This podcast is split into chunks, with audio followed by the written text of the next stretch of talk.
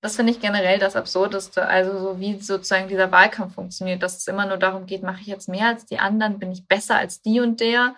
Ähm, und es nie darum geht, naja, mache ich denn genug, um die Klimakrise wirklich einzudämmen?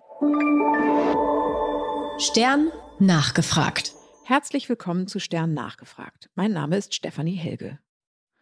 Es ist jetzt exakt drei Jahre her, dass Greta Thunberg angefangen hat, dafür zu streiken, dass sich die Politik endlich ernsthaft dem Thema Klimawandel annimmt. Die Bewegung Fridays for Future hat weltweit Millionen Schüler auf die Straße gebracht und die Dringlichkeit des Themas überall auf die Agenda gebracht. Ich glaube ja schon, dass die Tatsache, dass im Bundestagswahlkampf von allen Parteien das Klimathema so unheimlich hochgehängt wird, auch ein Verdienst von Fridays for Future ist. Diese Woche findet jetzt wieder ein globaler Klimastreik statt. Und das ist so kurz vor der Wahl nochmal die Gelegenheit, auf die Dringlichkeit des Themas hinzuweisen. Ich spreche gleich mit Pauline Brünger.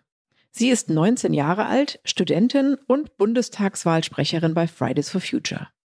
Ich bin sehr gespannt, wie sie auf die Klimadebatte im Wahlkampf schaut und was sie sich von einer neuen Bundesregierung eigentlich erhofft.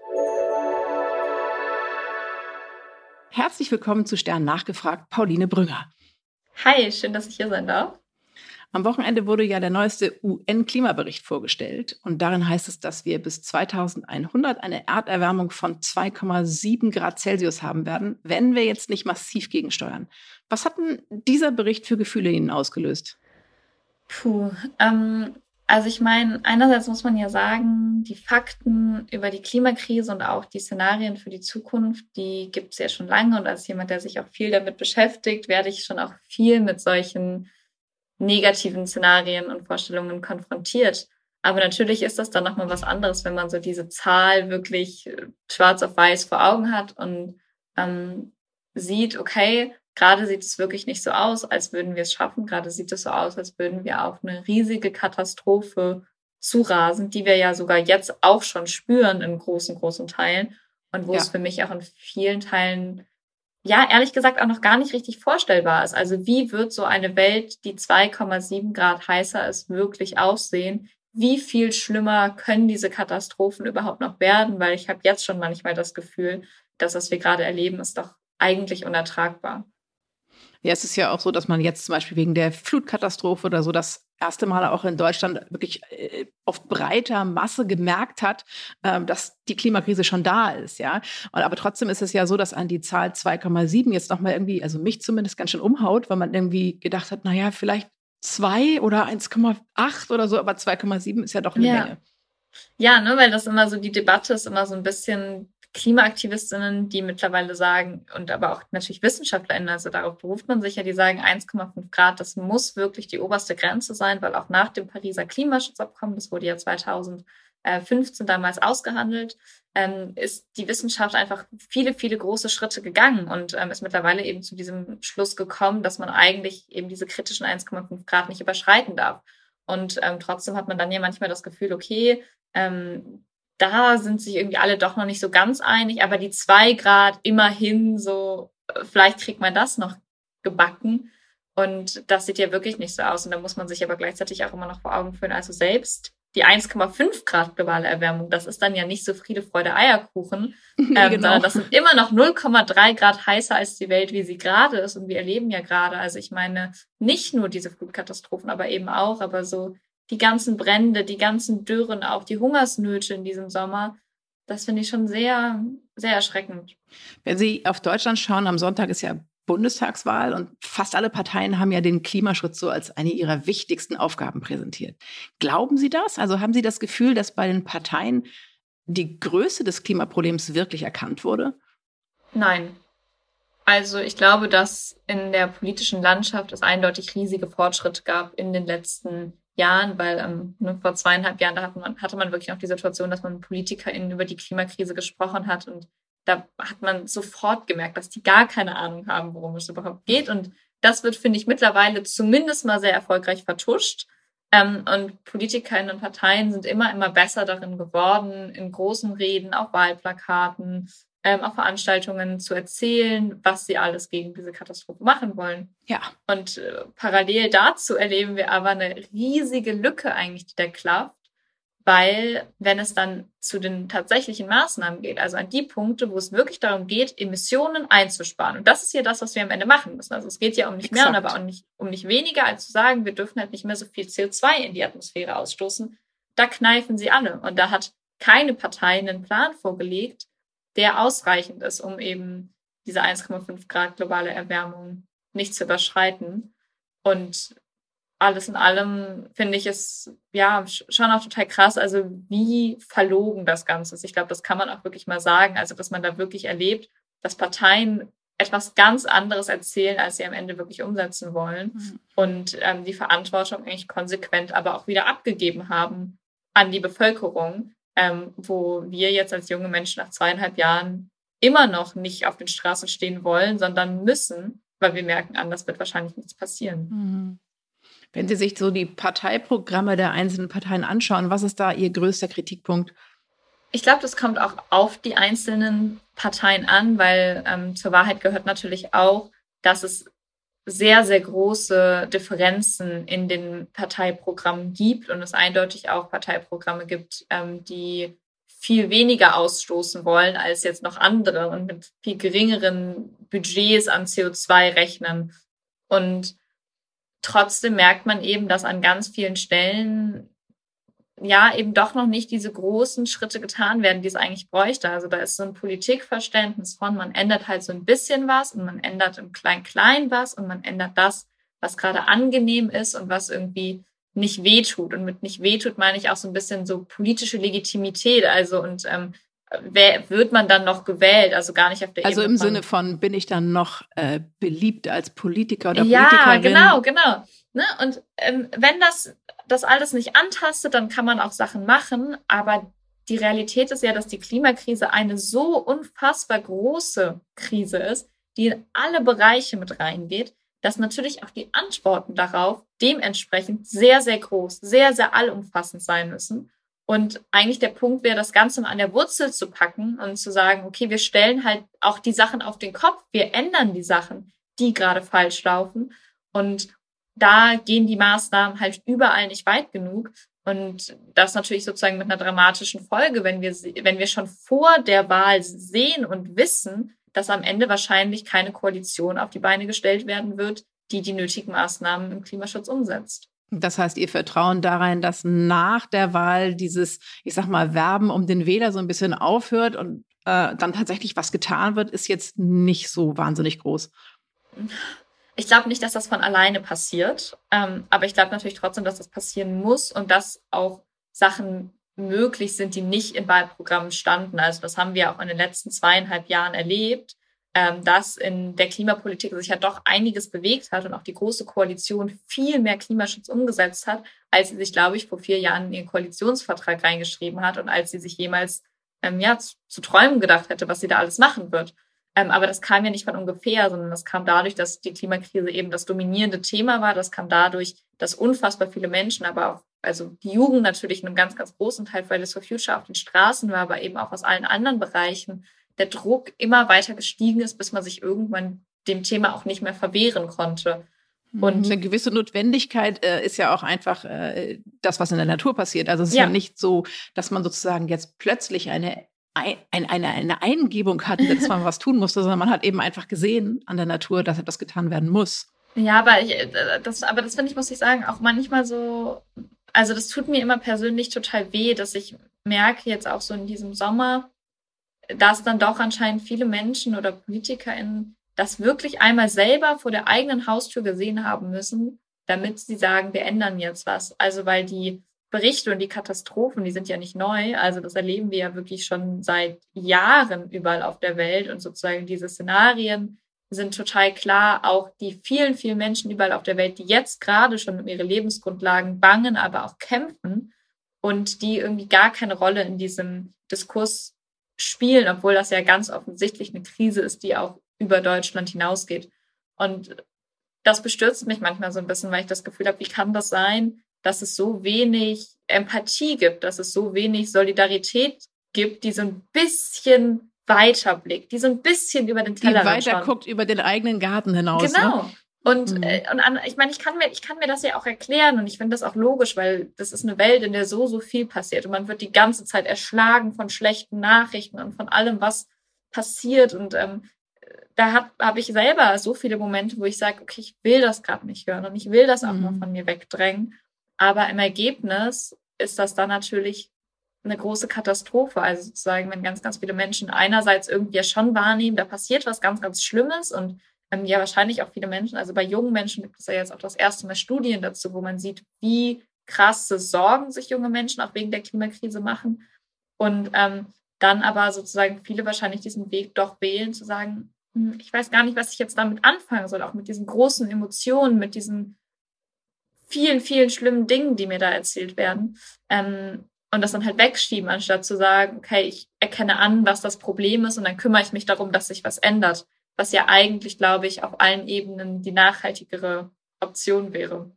Sie haben jetzt gerade gesagt, dass Sie das äh, so enttäuscht, auch diese mangelnde Empathie. Macht es Sie nicht unheimlich wütend? Also die, die Tatsache, dass halt viele Leute sagen, ja, man müsste da jetzt mal was tun, aber es ist ja irgendwie so weit weg und so und das Thema dann so von sich wegschieben. Macht Sie das nicht wahnsinnig wütend? Ich meine, Sie sind ja schon ein paar Jahre auch am Kämpfen. Ja, ich habe das Gefühl, das ist immer so ein ganzer äh, Emotionscocktail wahrscheinlich, weil ich, mhm. aber auch, das habe ich gerade, glaube ich, auch schon erwähnt, ich glaube, ich habe auch ganz, ganz viel Empathie gleichzeitig eben für die Menschen, die sich dem gerade nicht annehmen, weil ich eben auch nachvollziehen kann, es sind so viele Sachen. Ich meine, besonders jetzt auch während Corona, man hatte so viele Themen, ja. man hatte so viele Sorgen und es ist so, so viel passiert und ähm, gleichzeitig ist es ja auch so, dass auch wenn wir diese Katastrophen irgendwie mitbekommen, hat man ja jetzt auch nicht das Gefühl, dass PolitikerInnen aus der ersten Reihe sich regelmäßig ähm, nach vorne in die Presse stellen und sagen, Leute, wir sind in der Krise, es muss was passieren, es wird hart, aber zusammen schaffen wir das. Also dieser, äh, dieser Charakter der Krise, ich glaube, der dringt auch gar nicht zu den Menschen durch. Und ich glaube, da haben, hat man dann aber selber ja gar nicht die Verantwortung dafür, sondern eigentlich die Menschen, die dafür verantwortlich sind, solche großen und fundamentalen mhm. Probleme mhm. zu kommunizieren. Und ich glaube, dass es da auch eben ganz, ganz viele Probleme gibt. Und deswegen denke ich mir auch so, ich kann das verstehen. Und gleichzeitig ist da natürlich eine wahnsinnig große Wut auch da, weil ich mir denke, wie kann das sein, dass gerade Gegenwart und Zukunft verfeuert werden? Wie kann das sein, dass es anscheinend immer noch niemanden so sehr bewegt, ähm, wie es gerade notwendig wäre? Und ähm, aber Sie haben nie, Sie haben nie gedacht, ich muss aufgeben. Also äh, haben Sie jemals das Gefühl gehabt, so, äh, ich arbeite mich hier ab und, es, und ich komme gar nicht richtig weiter? Ja, ähm, man hat bestimmt viele Momente oder ja, ich habe auch viele Momente, wo das wirklich hart ist. Vor allen Dingen, wenn man diesen Weg wählt, wo man sagt, okay, ich verstecke mich eben nicht vor diesen Fakten, sondern ich schaue den jeden Tag aufs Neue ins Gesicht, ist das total anstrengend. Und gleichzeitig weiß ich aber auch, dass es ja dass alles, was wir erreichen, immer besser ist, als wenn wir nichts erreichen. Also am Ende geht es ja auch um jedes Zehntelgrad. Und natürlich ja.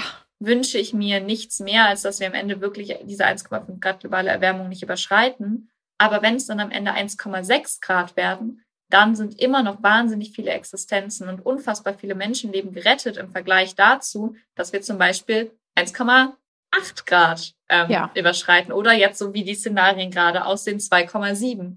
Und ich glaube, auch wenn das anstrengend ist, da ist am Ende nichts verloren und wir geben einfach das Beste, was wir haben, alles, was wir können. In den, in den ganzen Diskussionen unterschiedlicher Parteien hat man da ein bisschen so das Gefühl, dass die eine Seite immer so argumentiert mit, es wird ganz furchtbar viel Verzicht geben. Und die andere Seite sagt so, nein, wird es gar nicht, weil wir müssen nur genügend Geld in äh, technische Innovationen hineinpumpen und dann wird es auch für niemanden Verzicht geben. Wie sehen Sie das? Ist das aus Ihrer Sicht überhaupt möglich, den CO2-Ausstoß zu verringern, ohne massive Veränderungen unseres Alltags? Also Veränderungen wird es auf jeden Fall geben müssen. Und Verzicht wahrscheinlich in manchen Punkten auch. Ich finde das ich finde es auch total krass, dass das immer so Realitäten sind, die auch gar nicht ausgesprochen werden. Also wo ich immer das Gefühl habe, niemand traut sich zu sagen, wie allumfassend die Veränderungen am Ende sein werden. Aber ich bin einfach gar kein Fan davon, das immer alles nur so negativ darzustellen. Also zum Beispiel glaube ich ganz fest daran, dass wir irgendwie unser Verkehrssystem drastisch verändern werden müssen. Also das ja. ist ja auch das, was die Wissenschaft sagt. Und dass wahrscheinlich die Lösung in den nächsten wenigen Jahren nicht so sein wird, dass wir alle einfach auf ähm, E-Autos zum Beispiel umsteigen können oder dass wir plötzlich einfach nur noch wasserstoffbetriebene Autos haben, sondern dass sich wahrscheinlich ganz, ganz viel auch ändern muss, dass es eben nicht mehr diesen Individualverkehr gibt, sondern wir einfach viel, viel Geld da rein investieren, dass wir besser ausgebauten ÖPNV haben, und zwar nicht nur in den Städten, sondern auch im ländlichen Raum, alle Menschen gut angebunden sind, alle Menschen sich Mobilität leisten können. Und ich persönlich sehe da aber auch eine ganz, ganz große Chance drin. Also ich meine, ich komme selber aus Köln, aus einer wirklich, wirklich großen Großstadt. Und ich merke das dann immer so ein paar Mal im Jahr, wenn du wirklich aus der Stadt rauskommst und merkst, okay, hier ist es ja wirklich leise. Und hier ist die Luft ja wirklich besser ähm, und irgendwie ist es schon angenehmer, hier einfach zu leben und das Fenster aufzuhaben. Ähm, und das ist so zum Beispiel als ein richtiges Stadtkind eine, eine Vorstellung, die mir auch total viel Hoffnung bereitet. Also wenn sich schon so viel verändert, dann haben wir ja auch ganz, ganz viele Möglichkeiten, die Veränderungen ins Gute zu machen, ähm, wo ich dann glaube, da muss man gar nicht nur davon sprechen, irgendwie, oh Mann, jetzt werfe ich nicht mehr 200 km/h über die Autobahn düsen, mhm. ähm, sondern auch vielleicht haben wir am Ende bessere, gesündere, auch sicherere Städte für alle Menschen.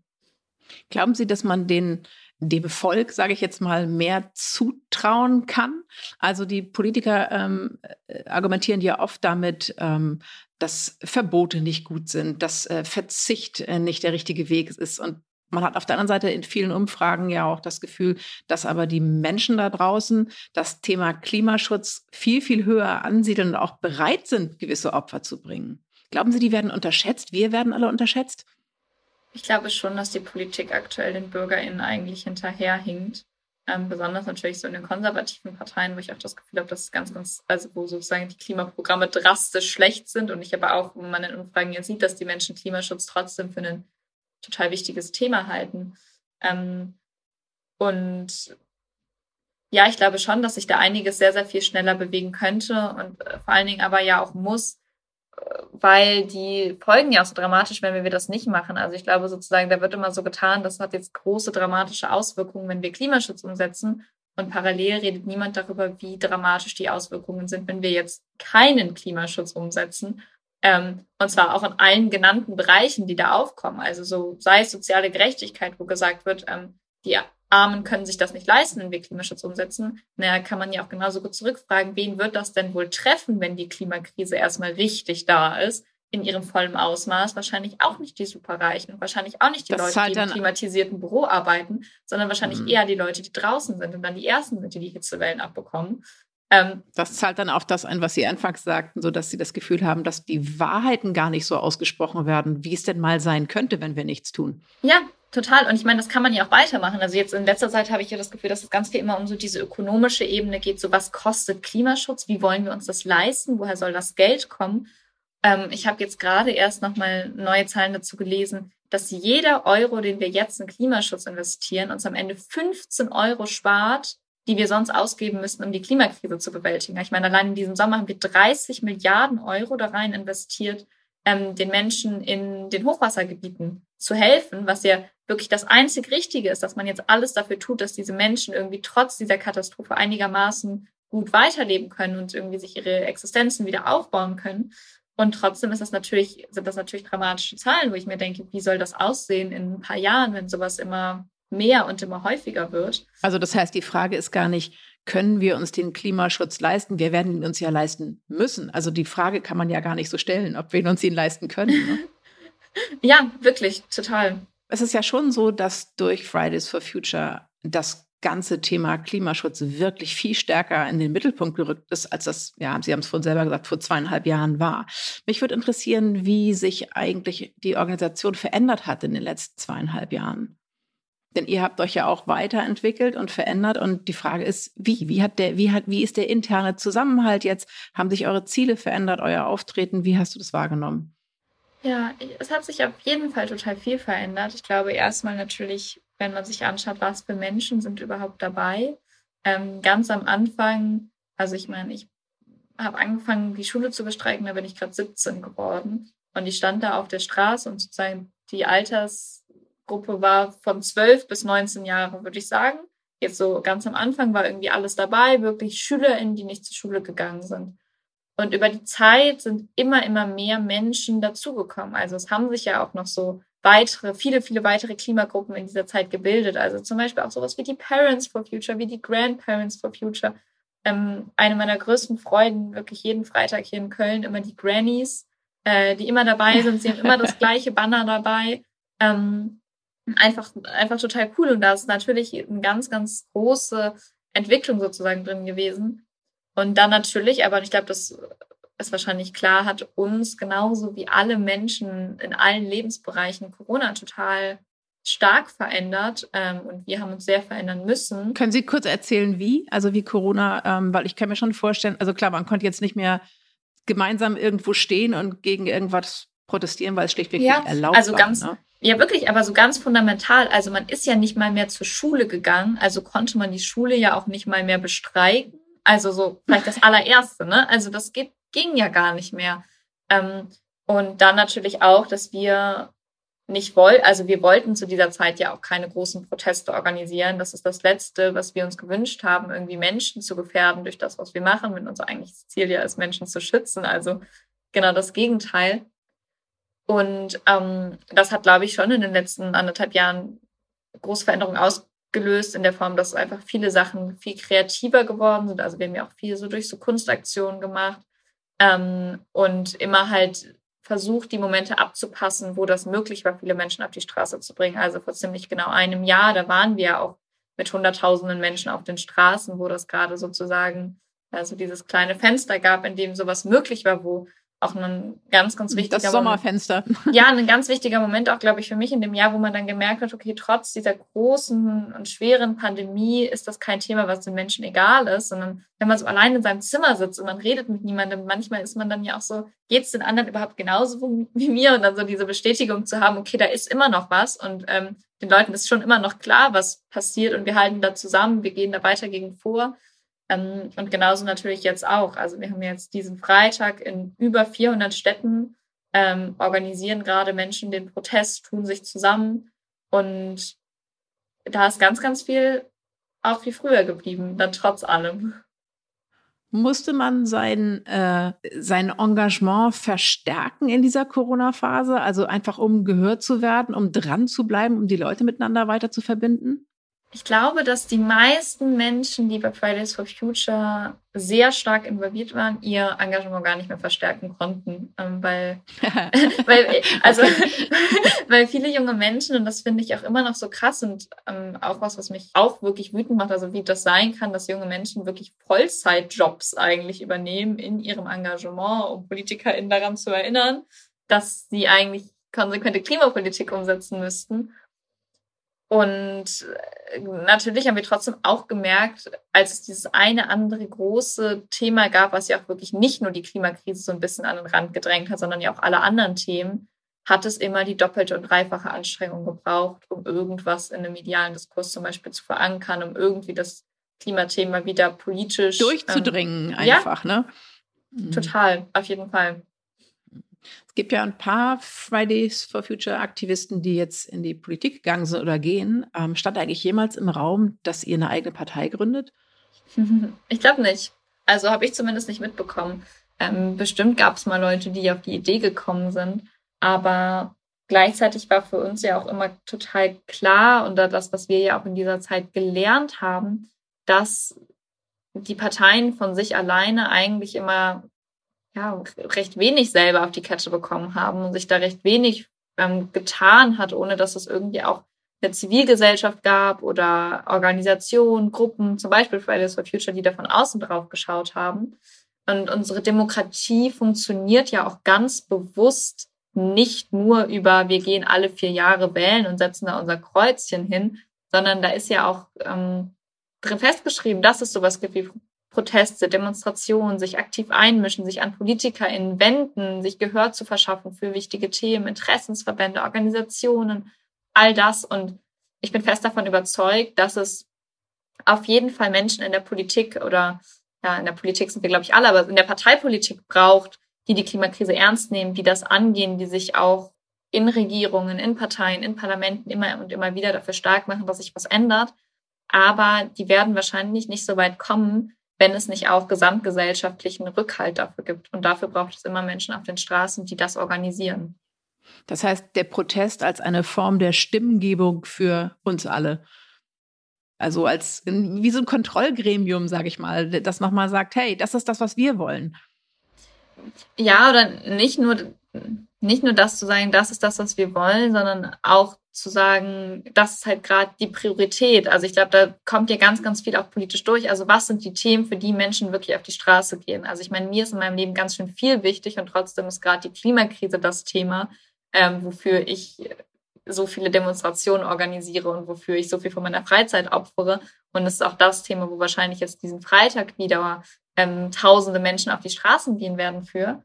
Und äh, natürlich sozusagen auch ein klares politisches Zeichen, so anders geht es halt nicht. Ähm, und, und politischer Diskurs, medialer Diskurs funktioniert ja auch nicht nur über Parteiakteure. Also ich glaube, da geht es auch ganz, ganz viel darum, sozusagen, dass wir unsere Macht, die wir aufbauen, durch diesen Protest dafür nutzen, weiter auch immer noch über die Klimakrise auch zu informieren und weiterzubilden, weil ich glaube, da haben wir auch ganz am Anfang schon in diesem Podcast gerade darüber gesprochen, dass ganz, ganz viele Menschen und Politikerinnen und EntscheidungsträgerInnen diese Krise immer noch nicht verstehen und nicht in dieser Allumfassenheit, ähm, die sie eigentlich ist und in der ganzen Dramatik.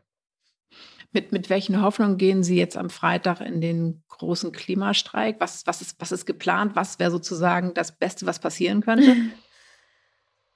Also ich glaube, das Beste, was passieren kann, immer, das sind die Menschen selber, die auf dem Streik sind. Und meine Hoffnung ist natürlich, dass ganz, ganz viele Menschen da sind, auch die unterschiedlichsten Menschen und sich niemand sozusagen davon abschrecken lässt. Also, ähm, dass Leute auch alleine dahin kommen, wenn ihnen das so wichtig ist. Dass Leute auch dahin kommen, selbst wenn sie wissen, wir sind alle nicht perfekt und wir leben noch nicht alle klimaneutral, aber wir haben das Recht, klimagerechte Politik einzufordern.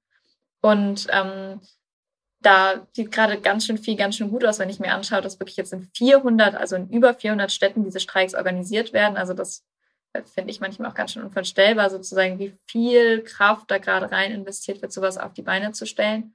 Und dann geht es aber natürlich am Ende darum, dass wir Parteien und am Ende eine neue Regierung dazu bringen, über alles hinauszuwachsen, was sie sich bis gerade vorgenommen haben. Weil das, was gerade in dem Programm drinsteht, das wird halt nicht reichen. Aber wir haben auch keine Option, jetzt ähm, bis auf die nächste Bundestagswahl zu warten. Also die Zeit ist jetzt, jetzt oder nie. Jetzt gerade können wir noch Entscheidungen treffen, jetzt gerade können wir noch Maßnahmen umsetzen. Aber das ist ein Zeitfenster, was sich immer weiter schließt.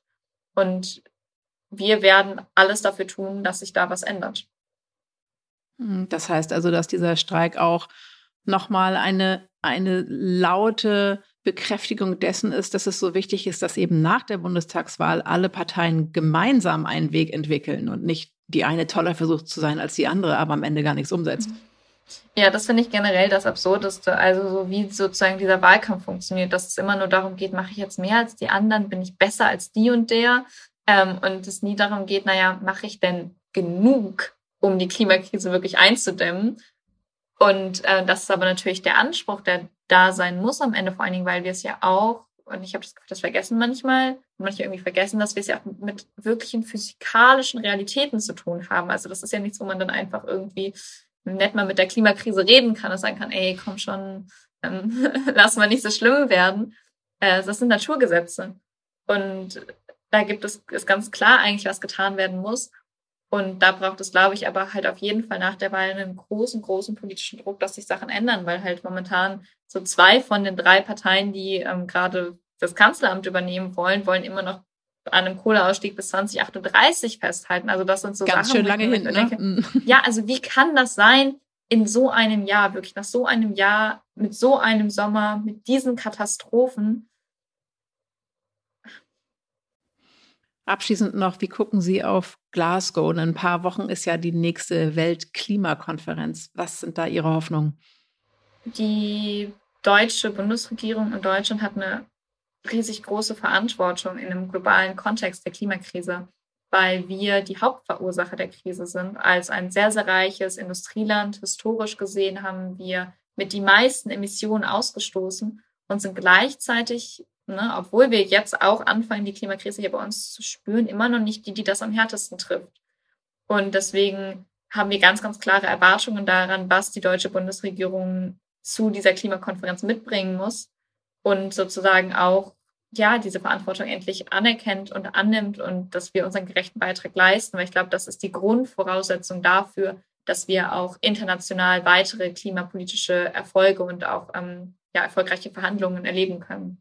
Also konkret gesagt, man kann nur, weil wir es hier in Deutschland nicht spüren, nicht sagen, dass wir nicht mitschuld sind dafür, dass es woanders Leuten schlecht geht aufgrund der Klimakrise. Ist es das, was Sie meinen?